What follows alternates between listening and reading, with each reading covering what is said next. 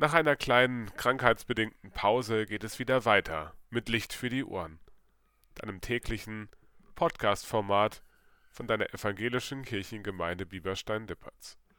Und es geht direkt weiter mit Jonas Predigt und Ninives Buße, Kapitel 3 aus dem Jona-Buch.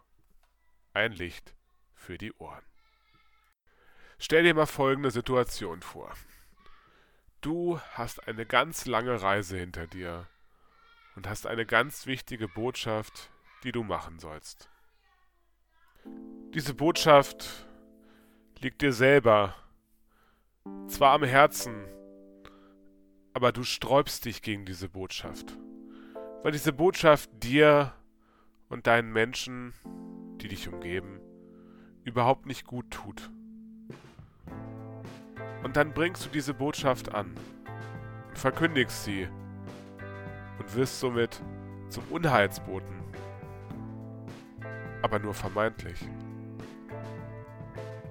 Denn diese Botschaft, die geht plötzlich nicht mehr.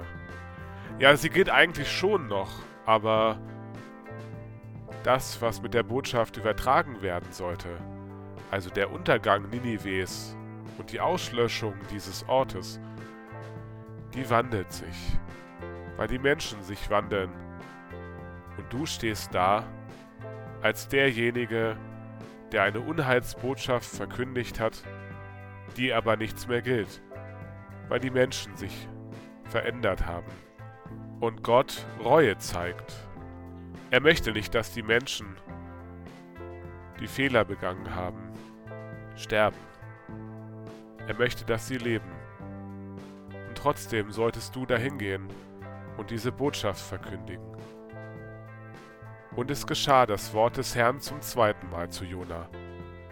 Mach dich auf und geh in die große Stadt Ninive und predige ihr, was ich dir sage. Da machte sich Jona auf und ging hin nach Ninive, wie der Herr gesagt hatte. Ninive war aber eine große Stadt vor Gott, drei Tagesreisen groß. Und als Jona anfing, in die Stadt hineinzugehen und eine Tagesreise weit gekommen war, predigte er und sprach, es sind noch vierzig Tage, so wird Ninive untergehen. Da glaubten die Leute von Ninive an Gott und riefen ein Fasten aus und zogen alle, groß und klein, den Sack zur Buße an. Und als das vor den König von Ninive kam, stand er auf von seinem Thron und legte seinen Purpur ab und hüllte sich in den Sack und setzte sich in die Asche und ließ ausrufen und sagen in Ninive als Befehl des Königs und seiner Gewaltigen. Es sollen weder Menschen noch Vieh, weder Rinder noch Schafe etwas zu sich nehmen. Und man soll sie nicht weiden noch Wasser trinken lassen. Und sie sollen sich in den Sack hüllen, Menschen und Vieh, und heftig zu Gott rufen. Und dann jeder, kehre um von seinem bösen Wege und vom Frevel seiner Hände. Wer weiß, ob Gott nicht umkehrt und es ihn reut und er sich abwendet von seinem grimmigen Zorn, dass wir nicht verderben.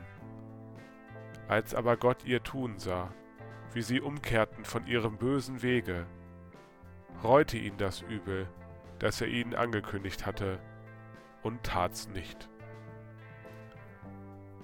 Gott verschont Ninive nachdem sich die Menschen von Ninive in Quarantäne, also in eine 40 Tage angehende oder herrschende Isolation begeben haben, voller Buße, vielleicht ohne Klopapier, sehr wahrscheinlich ohne Klopapier, und auch voller Inbrunst zu Gott gebetet haben, sich zurückgezogen haben und sich darauf verlassen haben, dass das, was sie machen, das Richtige ist und dass Gott schon seine Strafe von ihnen nehmen wird.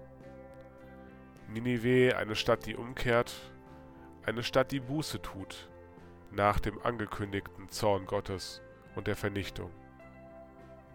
Ninive, auch ein Symbol des angekündigten Heils und Unheils zugleich. Und der Segen am Ende setzt sich durch, denn am Ende stirbt niemand und alle kehren sich zu Gott um. Eine Geschichte aus dem Jona-Buch, die mich sehr stark beschäftigt. Wenn ich Unglück ankündige als Prophet, was macht das mit mir? Wenn ich Dinge sage, die andere Leute stark beeinflusse, so wie die Menschen in Ninive, was passiert dann mit mir, wenn am Ende das, was ich ankündige, doch nicht eintrifft, aber trotzdem im Vorfeld die Menschen dann doch sich verändert haben? War mein Ankündigen des Unheils also doch umsonst? Für was steht Nineveh für dich? Schalte auch morgen wieder ein, wenn es wieder heißt, ein Licht für die Ohren. Und Gott segne dich.